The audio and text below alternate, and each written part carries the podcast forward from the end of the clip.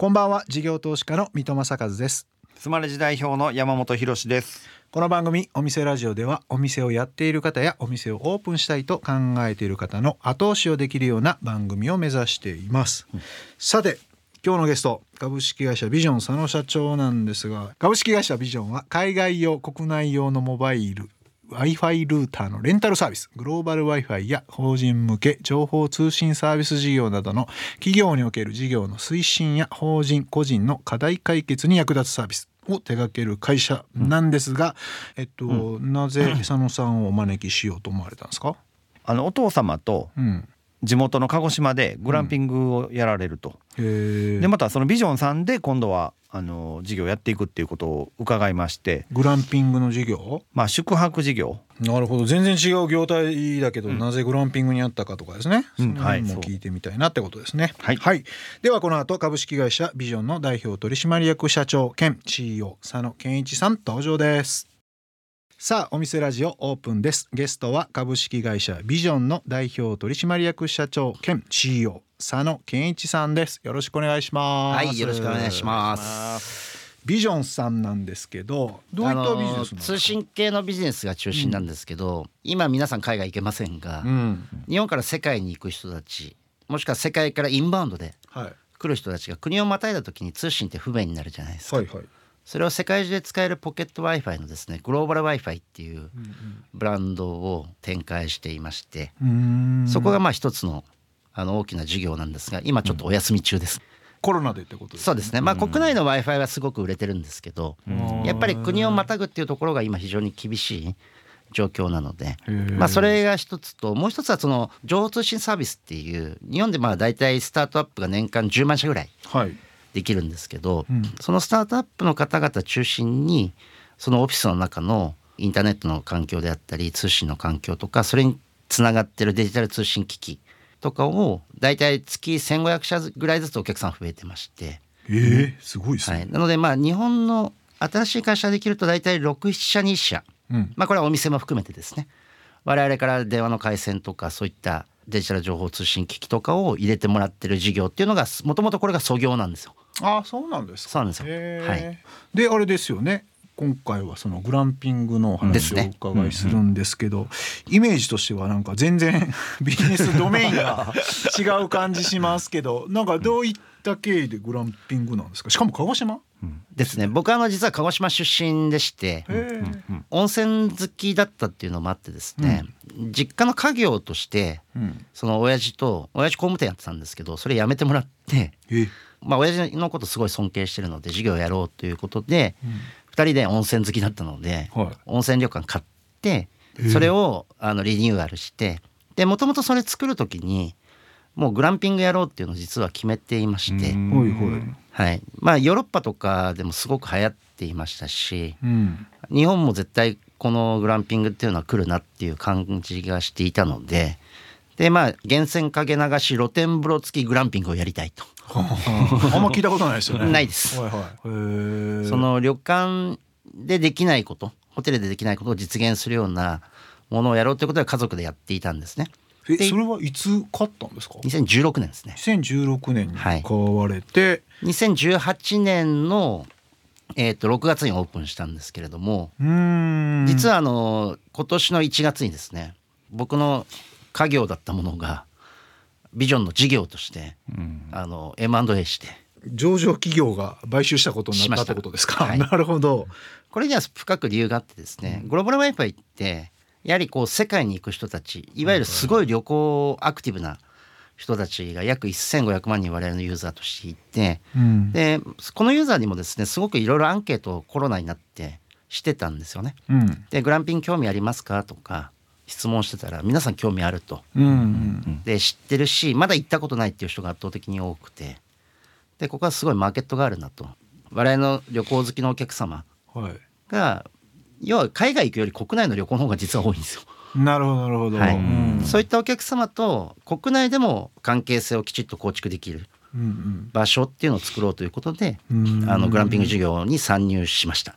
入り口のところからお伺いしたいんですけど、はい。え買ったってことはなんかその M&A で情報を集めてみたいな感じで探して買ったんですか？どういう感じでいやまあやはりこう地元なので、うん。地元にやっぱ不動産の方々がそういった情報をやっぱり持ってるんですよね。うん。でどっかいいとこないですかっていうので探してまあ数件紹介してもらったんですけどやっぱりこう決め手になるところっていうのは実は温泉の泉質うん。でして鹿児島ってその車の中にですねそのシャンプーとか積んでるような。そうですね。その辺の銭湯全部温泉なんですよ。そうですよね、で家族湯っていう文化があってはあ個室を2時間とかりますね2,000円とかで借りられて入れる温泉っていうのがいっぱいあるんですよ。なの500で円入れたらお湯が出てくるとかとかありますよね。そうですね。あるある。まあまあそういうとこだけじゃないですけど。そのもあるそのぐらい温泉に対して非常にあれですよね。意識の高い人が多いエリアってことですよね。そうなんですよ。なのでやっぱりこう泉質の良さっていうところはうん。お客さんが選ぶ元でもあるわけですよね。うんうんで僕らが選んだその越鹿の温泉っていうところはもともと湯治宿でまあおじいちゃんとおばあちゃんがやられていてでまあおじいちゃん亡くなられててもうかなり時間が経っていたの結構老朽化が進んでいってでそれを変えるっていうチャンスがあったので、うん。センスチェックしてすごい良かったんで買おうみたいな。うーんリニューアルしていくって結構ハードル高くないんですか？高いです。ベランダに全部露天風呂つけたりはいはい。部屋にお風呂がなかったんですよ。大浴場しと、あと、うん当時宿ってそうですよね、はい。うん。なので全部の部屋に2つずつお風呂つけていって。うん。でまあ部屋数多いのでもう一本源泉掘って全体のその湯量を足りるようにしたりとか。あもう一個温泉掘った掘りました、もう一個おろうと思ったらそれぶっちゃけ全体でリニューアルでいくらぐらいかかったんですまあ、細かくはあの言えないですけど片手置く以下ではありますね。かえー、すごい。それはえっとそのぐらいを投下しようと特に最初し個人で個人ですもんね。はい、個人でそれってどういう勝ち筋が見えてたんですか？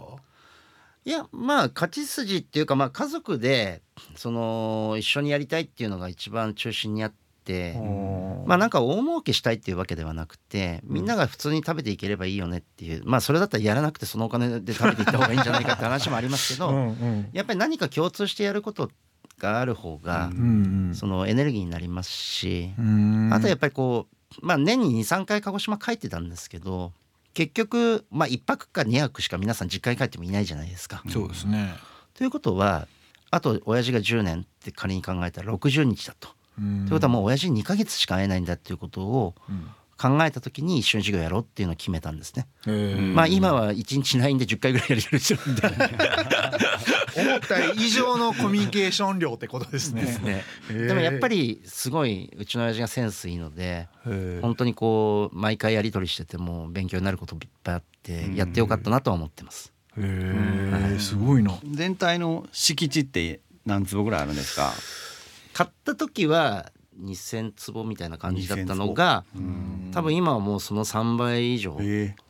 っていうのは隣にあったやっぱり田んぼとか畑をですね結構まあ田舎ってこう高齢化が進んでいるのですごい買ってほしいっていうですねお声をいただきましてまあ我々としてもちゃんと農業やってその後2年ぐらいしてからあの農地転用ということでうんあの旅館とかを作れるようにはしてるんですけどうん。あのまあ地元の人たちもそうやって協力いただいたのでどんどんどんどんあの買い増しして拡張していってるっていう状態ですね。へー。それ宿泊の単価とかどのくらいのイメージ感なんですか？えっとグランピンングはですね、はい。まあ既存の棟っていうのはえっと一人ご飯もついてだいたい2万円ぐらいですかね2万円前後。うんで今の新しい棟は実はテントサウナも水風呂も露天風呂もついてるっていう。そして自分の専用スペースの中に焚き火もできる全部ありますね。スペースがあってドーム型のテントではい。ご飯食べるところはコンテナがあるので寒くないっていう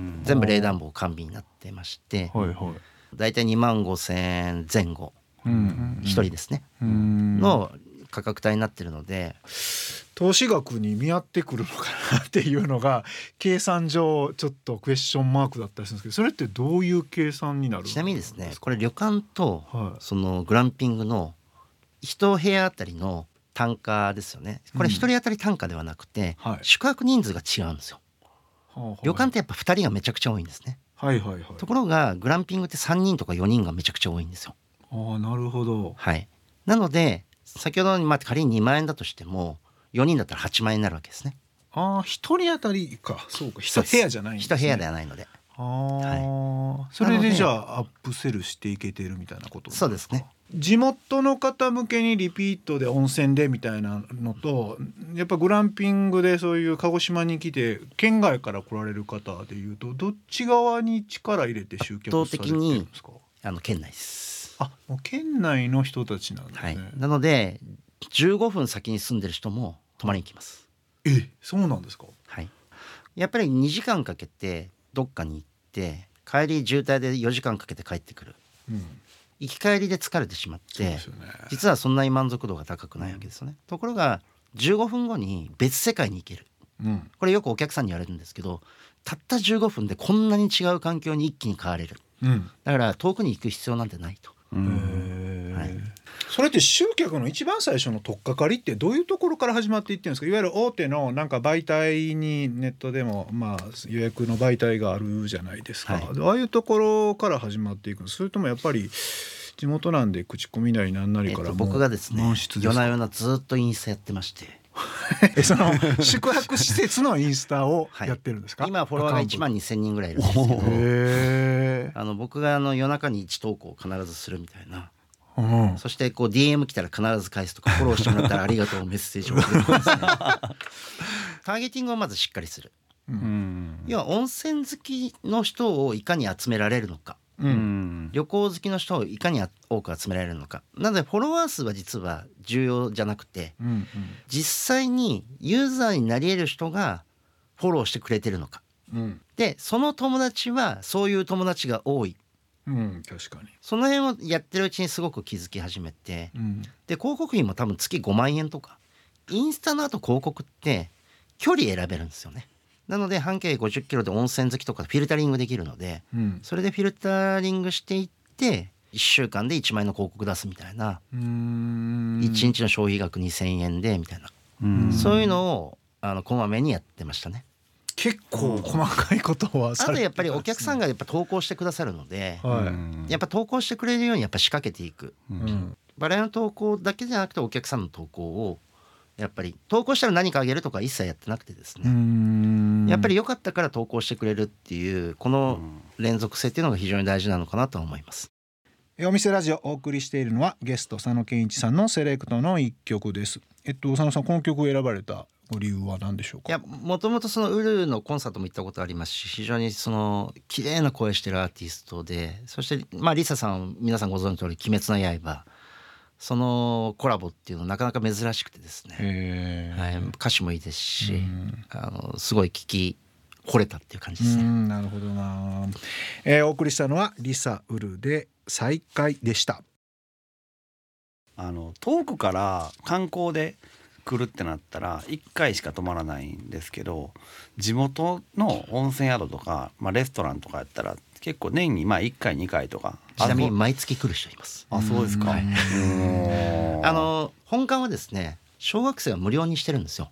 結局そのシングルマザーの人たちとかうん。応援できるような仕組みにしていまして平日だけですね。うん。だからあのお母さん一人と子供二人連れてきて8,000とか1万円で泊まれるみたいな、あの価格帯の部屋とかもあるんですよ。これはグランピングではないとこですね。うん。なるほどな、はい、そこはやっぱり大事なのは稼働率なので、やっぱりこう空いてるところを遊ばせないうんでもあれですよねグランピングってグランピング単体でやっちゃうと冬場ってお客さん落ちるけど温泉と合わせたらその。夏はグランピングメインで来てくれて冬場はどっちかっていうと温泉メインで来てくれてって季節性が平準化していくから、なんか今聞いてベストミックスな感じしますよね。でも温泉が出るとこってもうすでに温泉街になっちゃってるから、グランピングする余裕ってえ場所的にない結構中心地は難しいですね。そうですよね。ただまあうんあのグランピングは自然がもっとあった方がいいので、うんあのまあ、周りに建物がいっぱいあるよりは、まあ、うちの越川温泉自体も霧島温泉郷っていうところと日向山温泉郷の間にポツンと一軒だけあるんですよ。うんなので周りに何もないんですね。そうなんですよそうするとその次の候補地って本当結構探すの大変なのかなと思ったんですよ。それはいっぱいあります。あそうなんですか？なんかその温泉が出てたら温泉街になっちゃうからそこはでもグランピングできないから難しいねと。でただ中心地じゃなくても温泉は出るので。はうん。なのでまあ例えば草津とかはあはい。別にどこでも温泉出るわけですよ。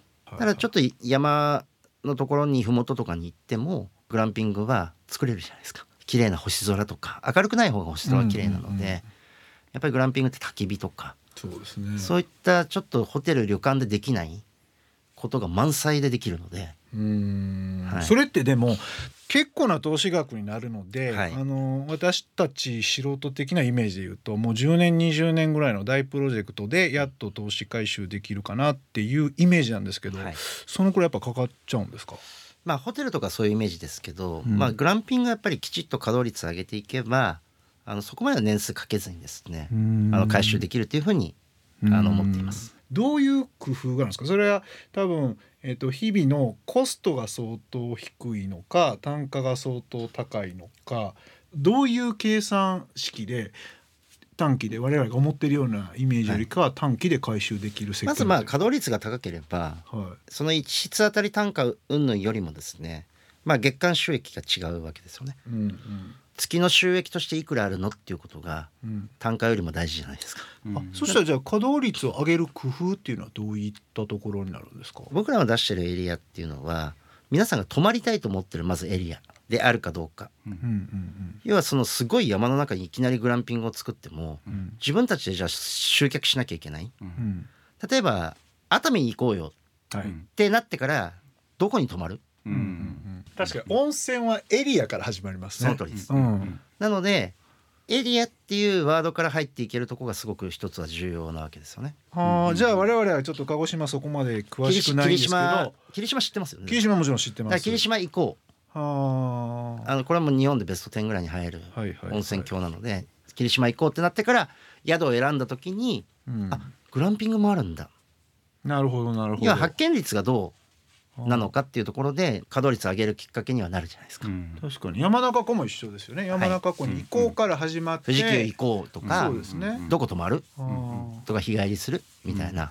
じゃあ一つのヒントとしてはそれなりにまあ多少メジャーな温泉地だったら回収が短くなるような、ただそのやっぱり出せる場所があるかどうかですよね。温泉地はやっぱりなかなか出せる場所がない。うんうん離れないとですね。うん。うんはい、あまりにも離れすぎるとそのエリアって書いてあったのにそこからめちゃくちゃ遠いじゃんみたいな。そうっすよね。そうするとリピートも下がっていくから結局稼働率下がっていくってことになりますもんね、はい、なのでちょっと全てのスパイスは教えられないんですが、一つはまあ我々自社マーケティングが強いので自分たちのマーケティングをやっぱ高めるっていうことがうん。どの事業もそうですけどうん。重要なんじゃないかなとは思います。まあでもグランピングってなんていうんですかね自分の人生の一つのコンテンツになったら数ヶ月に1回ぐらいは行こっかなワンシーズンに1回ぐらい行こっかなってなりますもんね。そうですねそこの一つの候補に入ったらなんかリピート率上がりそうな感じがします上がります。ね。ただあまりにもマイナスすぎるとリピートしたくてもできないのでやっぱり増設できる環境っていうのも実はその次大事になってくるんですよね。うんやっぱり同じところに増設できればはいはいはい。稼働率はアッパー値になってから追加してるのでじゃあもう最初のそこを買う前から広げていく想定でもうエリアを抑えたんですか？そうです。はい、すごいな。なので畑を買っていったわけですよ。へ え。じゃあ佐野さん的にはこれプロジェクトのスタートからだいたいイメージ通りうまくいってる感じなんですか？グランピングがそうですね。ただそのの本館はですね旅館っていうのはやっぱりコロナの影響をすごく受ける。なのでまあ個別に食べれるような工夫とか美味しいお弁当に変えるとかさまざまなことやりましたけど、まあ、全国の今の旅館の平均稼働率が30%台うん。なんですよね。うん。すごい大変なうん。グランピングがあったから全体の収益としてはいいですけどうん。これやっぱりグランピングなかったら厳しい状況になってたなっていうのは感じます。う。ん。マイクロツーリズムでやっぱ今後インバウンドで入れていこうみたいな発想ってやっぱりあんまりもう持つの危険だなって感じしてます？それともいあのインバウンドはうん。あのすごく大事だと思いますしインバウンドの方々にもリピートしていただいてうん。やはり日本全体の観光産業そのものを盛り上げていくことって大事ですし、まあ、地域にお金を落とすっていう意味ではインバウンドってすごくうん。大きな収益源なんかでも私がその旗から見ててレベルですけどそのインバウンドですごい人が来てくれてそれ用にいろんなこうセットアップをしていってコロナでまあ一気に来なくなって仕方ないなっつってマイクロツーリズムも含めてみんなこう地元であのお金を落としてもらえるように頑張って作ってコロナ明けてまたインバウンドを呼ぶってみんななるのかなってちょっと思ってたりするんですよね。なると思います基本は対日本人向けにうん。ビジネスをしっかりやっていること、そしてアドオンなのでうん。要はインバウンドを主軸にしてしまうとやはりリスクはすごく大きいと思いますけど、やはり地元の人たちに愛され国内の人たちがご利用いただいているところにまあ平日とかに、うん。今まで稼働率が80%だったところに平日で95%になりましたみたいなうん。あのアドオンだったら皆さんそんなに不安はないじゃないですか。そうですよね。だからやっぱりもう一本足大法は少なくともあのインバウンドはダメですよね。はいきっとね。まあもうコロナでそれがもう明確に証明されたので、うんなので次からはやっぱりアドオン戦略で、うんあの組まれる方って非常に多くいると思うので、あの非常に多分収益上げやすくリスクも低くなっていくんではないかなと思います。なるほどした。ありがとうございました。いろいろと勉強になりました、えー今週はまずここまでということで株式会社ビジョンの代表取締役社長兼 CEO 佐野健一さんでした来週もよろしくお願いしますありがとうございました。事業投資家の三戸正和とスマレジ代表の山本博でお送りしてきましたお店ラジオそろそろ閉店のお時間です来ました、はい。今日も留守番電話が入ってます、えーこの番組ではお店の方からの PR メッセージが留守番電話という形で届きます。それでは聞いてみましょう。ねえねえオーダーメイドジュエリーってどんなイメージ？お高いイメージだよね。ポケットバイキシュンのサンステジュエリーは好きな宝石デザイン色も選べてなんと1万4800円からオーダーできるんだって。え安い4月1日埼玉スーパーアリーナでやるミネラルマルシェで買えるんだって。行きたい。詳しくはポケシュンで検索してみて。わかった。絶対行こう